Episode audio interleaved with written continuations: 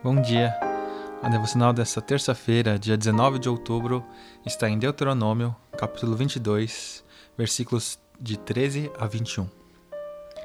E a palavra diz o seguinte: Se um homem casar-se e depois deitar-se com a mulher, rejeitá-la e falar mal dela e difamá-la, dizendo: Casei-me com esta mulher, mas quando me cheguei a ela, descobri que ela não era mais virgem. O pai e a mãe da moça trarão aos líderes da cidade, junto à porta, a prova da sua virgindade. Então o pai da moça dirá aos líderes: Dei a minha filha em casamento a este homem, mas ele a rejeita. Ele também a difamou e disse: Descobri que a sua filha não era virgem. Mas aqui está a prova da virgindade da minha filha. Então os pais dela apresentarão a prova aos líderes da cidade e eles castigarão o homem. Aplicarão a ele a multa de 100 peças de prata que serão dados ao pai da moça pois esse homem prejudicou a reputação de uma virgem israelita.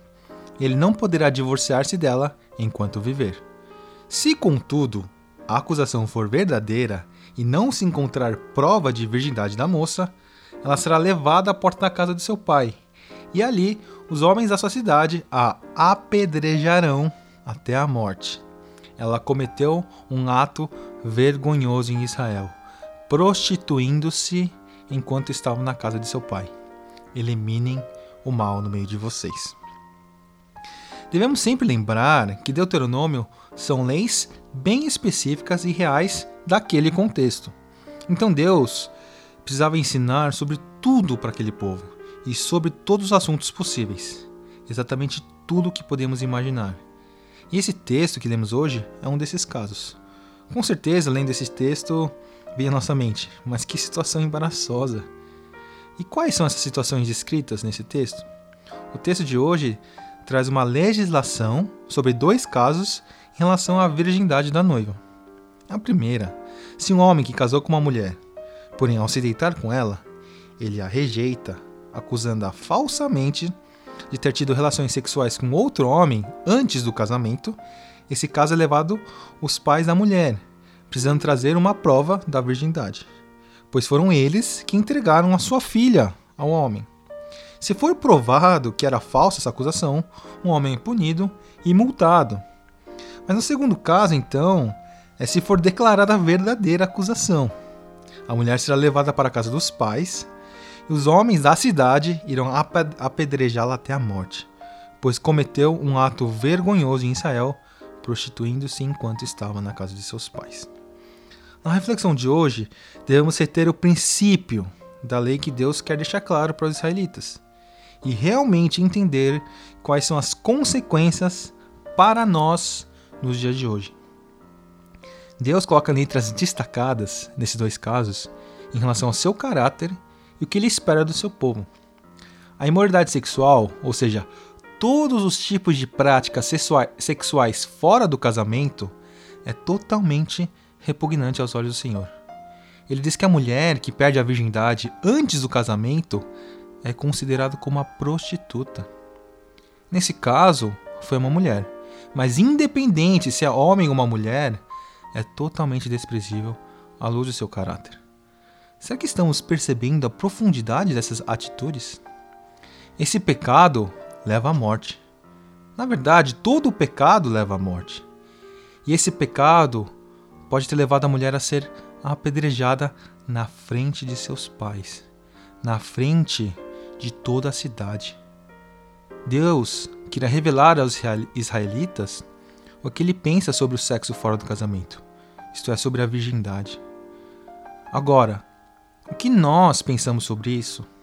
O que nós temos feito em relação a isso? Seja dentro das nossas famílias, com os nossos filhos ou nossos irmãos? E dentro da igreja? Como temos tratado esse assunto? Nós não temos tratado esse assunto com o devido temor em relação ao Senhor. Caso alguém tenha feito isso fora do casamento e não se arrependeu e ainda acha que não há nenhum problema nisso, por favor, reveja, reveja seus conceitos. Mas aquele que se arrepende e entende a profundidade do erro, em 1 João, diz assim: se confessarmos nossos pecados, Ele é justo e fiel para perdoar nossos pecados e nos purificar de toda injustiça.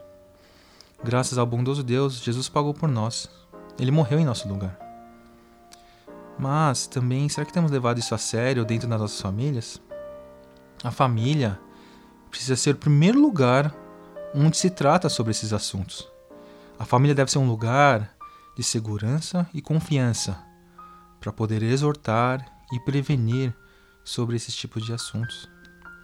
Dentro das igrejas também, precisamos trazer a luz sobre esse tabu sobre a imunidade sexual.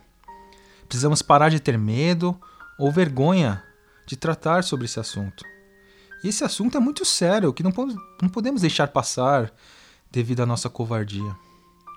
Em contrapartida, também não pode ser um local de falso moralismo e de apenas proibição, sem nenhum tipo de entendimento, ou apenas uma imposição do que é certo ou errado. Mas sim um entendimento correto da bênção do casamento e do propósito real do que Deus quer do seu povo. E principalmente o devido temor em relação ao pecado. Pois o entendimento mais profundo, mais profundo do caráter do Senhor nos levará para um senso de temor mais correto e saudável perante esse Deus. Tratar assuntos importantes precisam ser abordados dentro de casa ou dentro da igreja.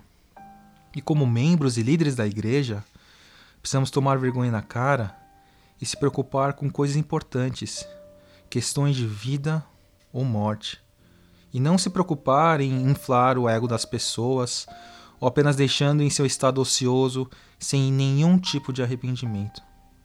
Que possamos então olhar para Ele, para nosso Deus e saber que em Cristo temos que morrer para nós mesmos, tomar a nossa cru cruz, fazer morrer os nossos desejos da carne e viver para um propósito maior e pleno. Que Deus tenha misericórdia de nós. Tenha uma boa semana.